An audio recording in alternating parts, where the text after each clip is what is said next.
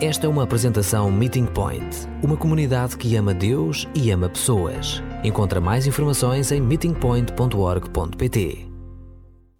Hoje, ao lermos a parábola que é famosamente conhecida como a do filho pródigo, nós, sem querermos adulterar a essa possível leitura, nós refletimos muito sobre não o filho que regressa, e essa é a ideia de pródigo, e alguém que estava num estado lastimável e volta para, para a casa do pai. Nós hoje vamos refletir sobre o pai pródigo, o pai generoso, o pai extravagante em cuidado e em ternura. Aquele pai que ainda hoje buscamos, pedindo que atenda a nossa oração um, pelos amigos que vagueiam e, tal como nós, em dada altura, estão longe por opção, por distração. Um, e é este Pai que sabemos que, na sua aparente ausência, se faz presente. E até quando nos parece tão longe, um, se revela tão próximo. E por isso eu gostava um, de, antes mesmo de escutarmos a palavra, e peço que, a despeito de abrirmos no Evangelho de Lucas, no capítulo 15, do verso 11 até ao 32, se possível por agora, seja neste momento ou futuramente, mais do que lermos a palavra, que nós a pudéssemos escutar. A Bíblia até pode estar no nosso colo, mas que nós pudéssemos tirar um tempinho para imaginar o cenário e as diferentes personagens. Porque se é verdade que às vezes nos imaginamos como sendo o filho rebelde, ou o filho refilão, o dito irmão mais velho, essa personagem uh, que nos é tão avessa, mas que tem tanto de nós mas também, por que não lembrar o Pai pródigo, hoje, de facto, o centro da parábola, aquele que tem o condão de ser a nossa inspiração. Ele sim é o modelo. Nós, bem que resvalamos, escorregamos para as outras duas personagens. Ah, o dito filho que retorna à casa e o irmão mais velho. Mas vamos escutar a palavra. Ainda antes de escutar, e porque neste instante todos poderão ter, uh, julgo eu, acesso a uma imagem, uh, gostava de a narrar por instantes, porque quando porventura lá à frente escutarmos esta reflexão, este tempo de partilha da palavra, pelo menos fiquemos com a ideia deste quadro extraordinário da autoria de Rembrandt e que se intitula O Regresso do Filho Pródigo. Eu confesso-vos que, se possível, ficaríamos aqui o restante da celebração, cada um olhando com a palavra aberta, escutando eventualmente uma, duas ou três vezes o relato do Evangelho de Lucas, mas podendo cruzar a riqueza da palavra escutada com este dom que Deus nos dá, de podermos ver espelhado num quadro um, de há três séculos atrás, um, de um homem que fez uma jornada também. O pintor, o autor deste quadro, Rembrandt, fez uma caminhada em direção ao regaço e ao colo do pai. O estado do filho que retorna à casa é andrajoso. Descalço, roto, nu, mais do que careca, de facto, ah, completamente despojado de tudo aquilo com que saiu da casa do Pai. E o que dizer das mãos do Pai? Umas mãos ternas colocadas sobre as costas de um filho que se aninha e se abriga no colo deste Deus paciente, ancião, uh, eterno no seu amor, na sua compaixão, na sua misericórdia, da sua realeza curvando-se e o toque, como seria o toque daquelas mãos? O olhar das outras personagens, um, poderíamos dizer muito sobre elas, mas acho que elas dizem mais sobre nós.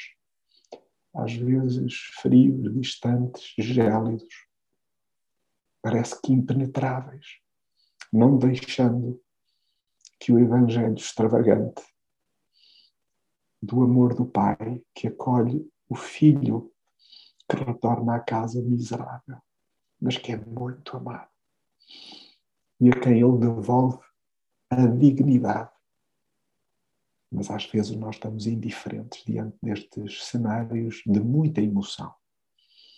E é por isso que, se possível, a imagem ficará ainda mais alguns instantes. Eu vou apelar a que escutemos juntos a palavra e eu vou lê-la a dois tempos. Portanto, por hora, vamos ficar por metade da parábola, sendo que a interrupção até se dará num momento que poderia eventualmente ser o desfecho, mas que felizmente para nós ainda se vai depois prolongar por alguns instantes mais. Leio em Lucas, no capítulo 15, do verso 11 em diante. E prosseguiu. Um certo homem tinha dois filhos. O mais novo pediu ao pai: Pai, dá-me a parte da herança que me pertence. E o pai repartiu os bens pelos dois filhos. Poucos dias depois, o mais novo reuniu tudo o que era dele e partiu para uma terra muito distante, onde gastou o que possuía. Depois de ter gasto tudo e como houve muita fome naquela região, começou a ter necessidade. Foi pedir trabalho a um homem da região que o mandou para os seus campos guardar porcos. Desejava encher o estômago mesmo com as bolotas que os porcos comiam, mas ninguém lhes dava. Foi então que caiu em si e pensou: Tantos trabalhadores do meu pai têm quanta comida querem. E eu estou para aqui a morrer de fome. Vou, mas é ter com o meu pai. E digo-lhe: Pai, pequei contra Deus e contra ti. Já nem mereço ser teu filho, mas aceita-me como um dos teus trabalhadores. Levantou-se e voltou para o pai mas ainda ele vinha longe de casa e já o pai o tinha visto. Cheio de ternura, correu para ele, apertou-o nos braços e cobriu-o de beijos. O filho disse-lhe: Pai, pequei contra Deus e contra ti, já nem mereço ser teu filho. Mas o pai ordenou logo aos empregados: Tragam depressa o melhor fato e vistam-no. Ponham-lhe também o anel no dedo e sandálias nos pés. Tragam o bezerro mais gordo e matem-no. Vamos fazer um banquete, porque este meu filho estava morto e voltou a viver. Estava vivo, estava perdido e apareceu. E começaram com a festa.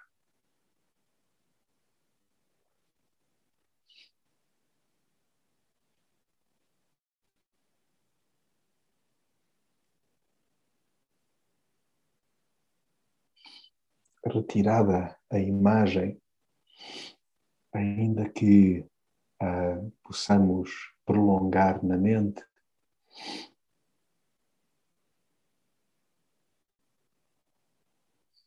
gostava convosco de refletir sobre alguns aspectos. Há muito para ser dito sobre esta parábola.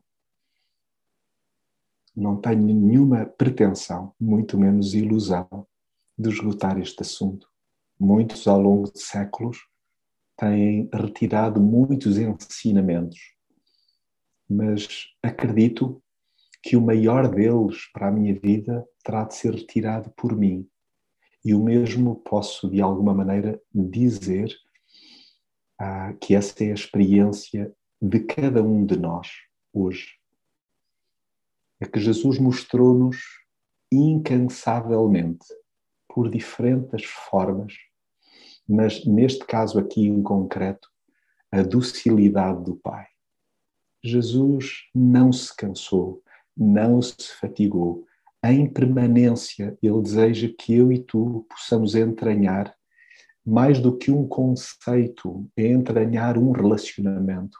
O Pai, o nosso Pai, é um Deus dócil, é um Deus terno, é um Deus que aguarda, é um Deus que visa proximidade.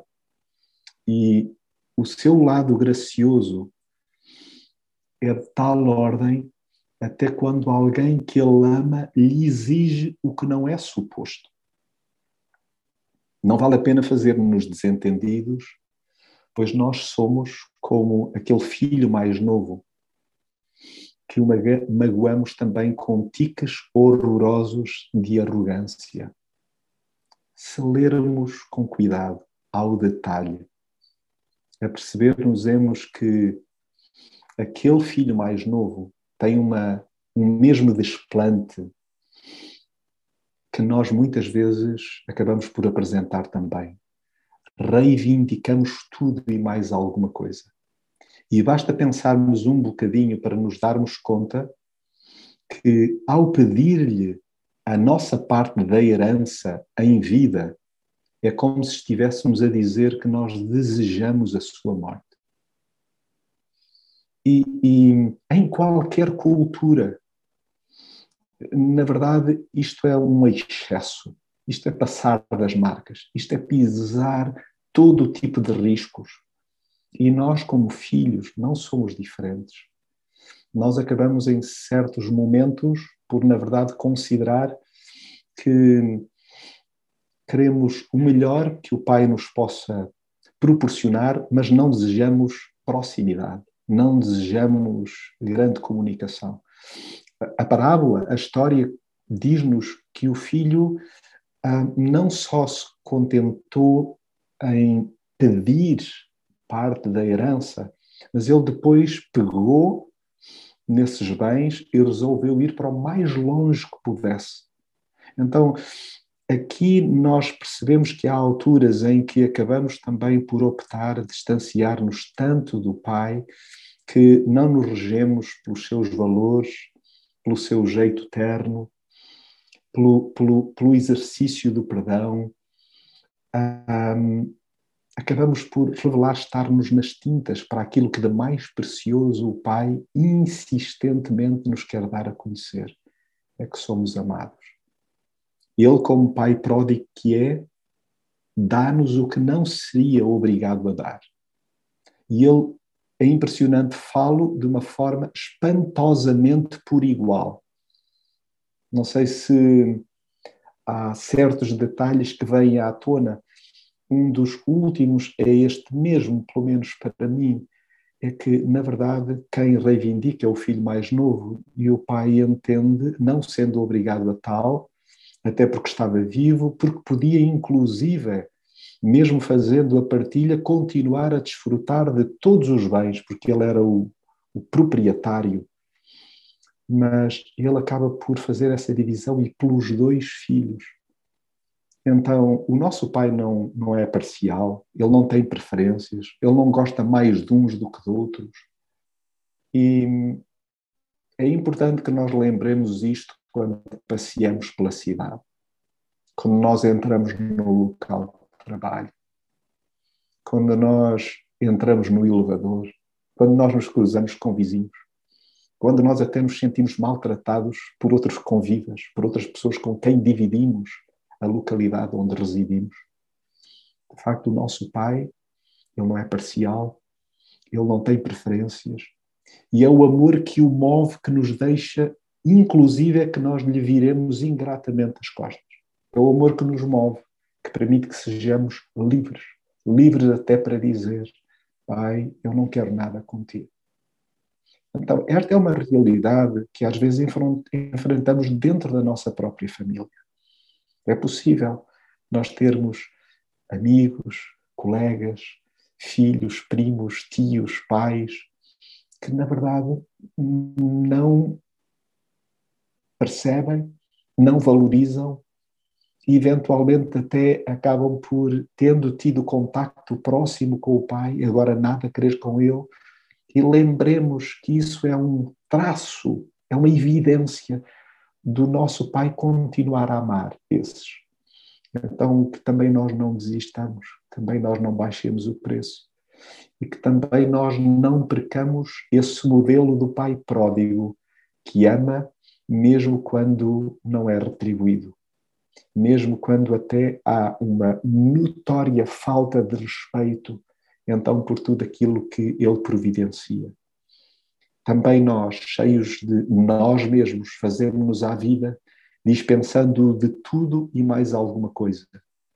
E enquanto o mal não nos sabe a fel, nós demoramos-nos ou na imundícia ou numa série de distrações de ordem lúdica, pode muito bem ser também de ordem laboral, pode ser de múltiplas satisfações, mas que na verdade não preenchem o nosso íntimo.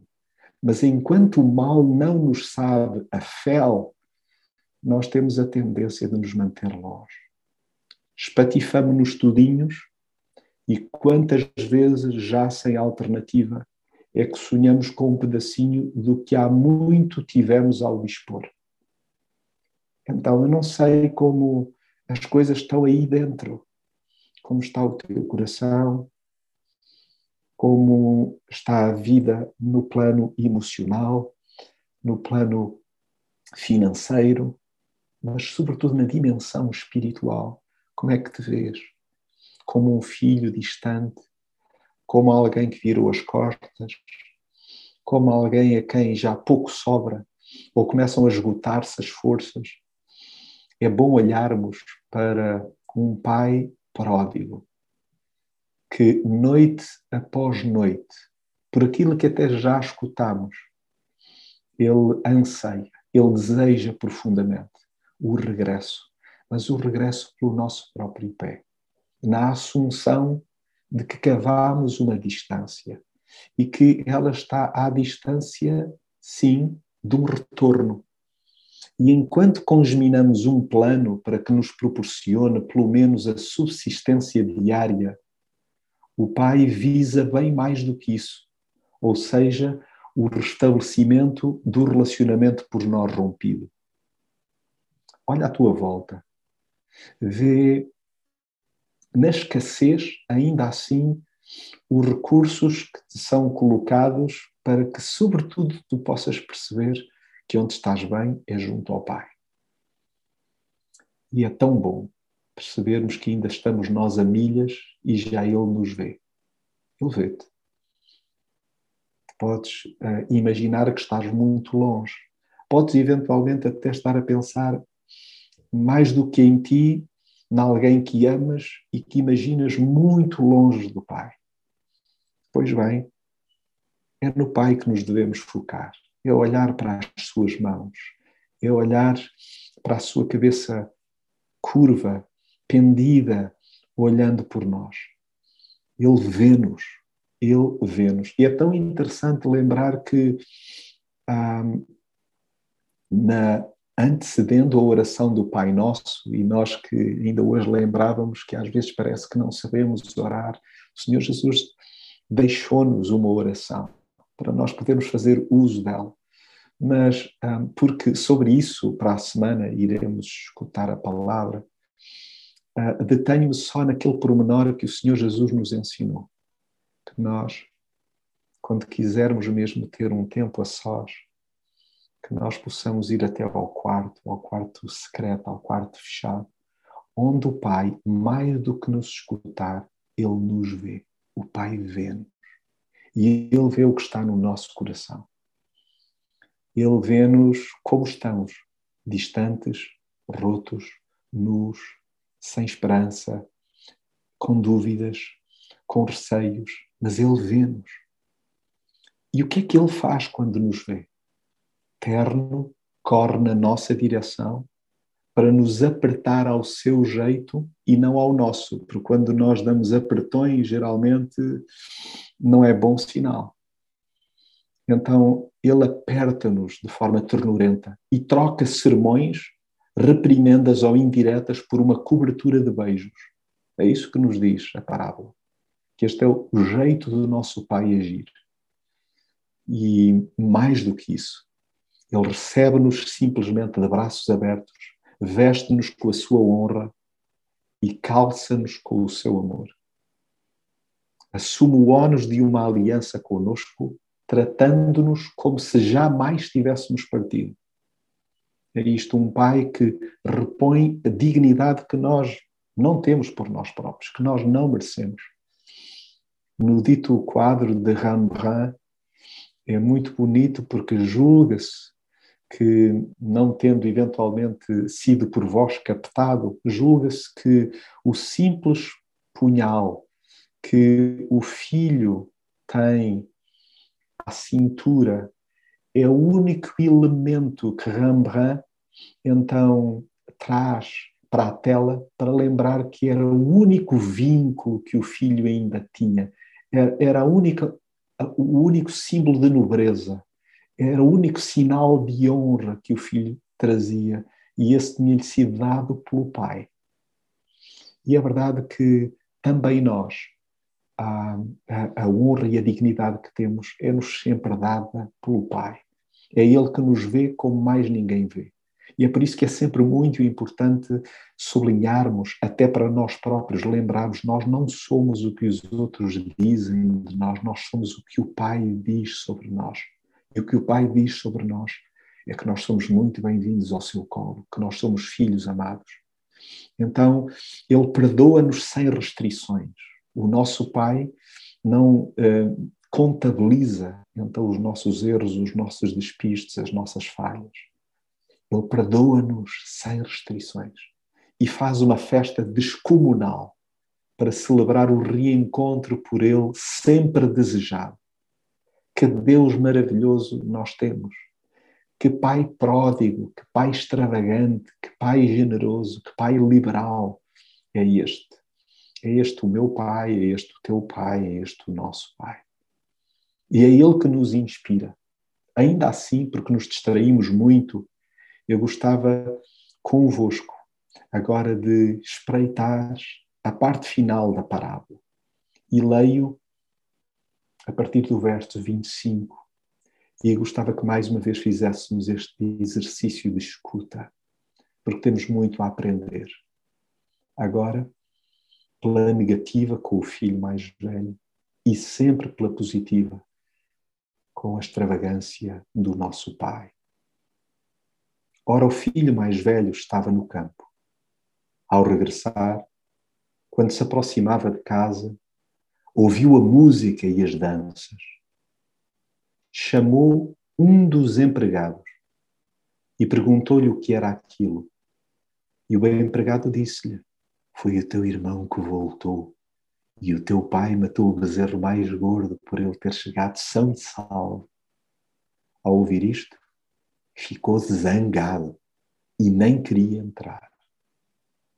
O pai saiu para o convencer.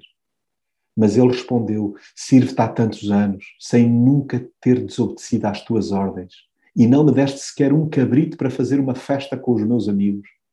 Vem agora este teu filho, que desperdiçou o teu dinheiro com prostitutas, e mataste logo o bezerro mais gordo.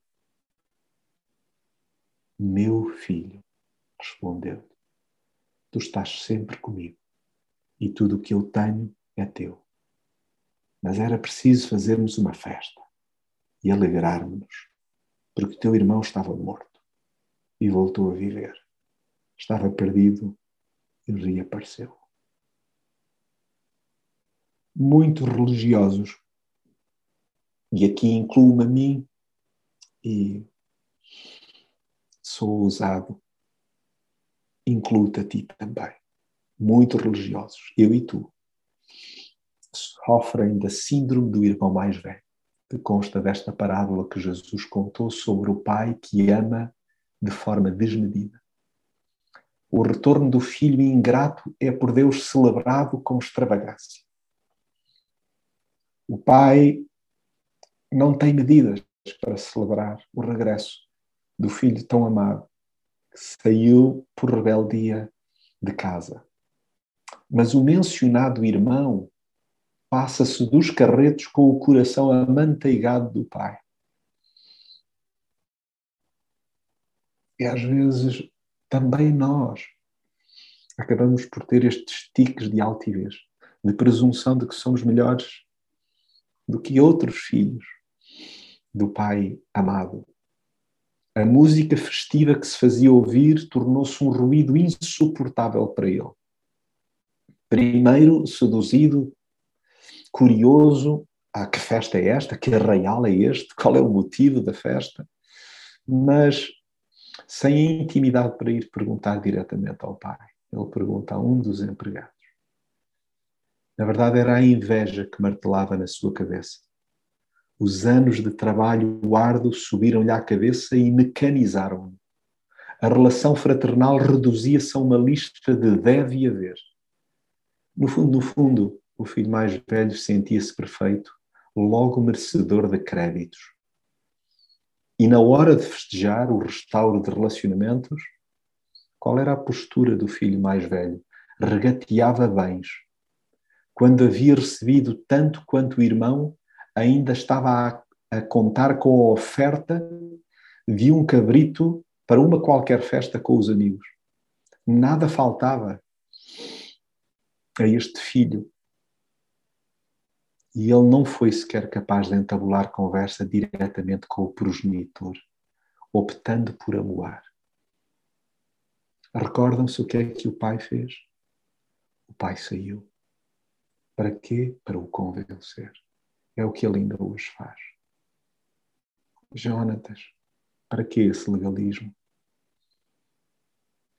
E cada um de nós pode colocar o seu nome e pode perceber os seus preconceitos, percebermos as nossas resistências, os nossos julgamentos fáceis, os nossos tiques religiosos e que disparam em todos os sentidos, menos no nosso. O pai saiu para o convencer. Ouviu-o pacientemente, tal como faz conosco quando destilamos queixinhas. O pai ouviu pacientemente. E mais, perante as nossas frias expressões de parentesco, a ponto de nos referirmos a um irmão como este teu filho, o pai retruca com a expressão mais amorosa que pode haver: Meu filho. O que é que nós somos? Filhos. Temos um pai que nos trata por filhos. E nós podemos, em certas alturas, ser como o mais novo ou como o mais velho, porque nós somos tão ambivalentes, há tanta contradição em nós que nós andamos entre estes dois estilos. Há momentos na vida em que não queremos rigorosamente saber. Então, de um pai que tudo previdencia, mas nós queremos experimentar nós, queremos encontrar nós a felicidade pelo nosso próprio pé. Outras vezes, tendo tudo junto ao Pai, acabamos por disparar ressentimentos para com outros. Outros que, como nós, são filhos, e filhos como amados. Então, falo para mim, amigos, que separem as birras, porque o Pai sussurra: Tu estás sempre comigo e tudo o que eu tenho é teu.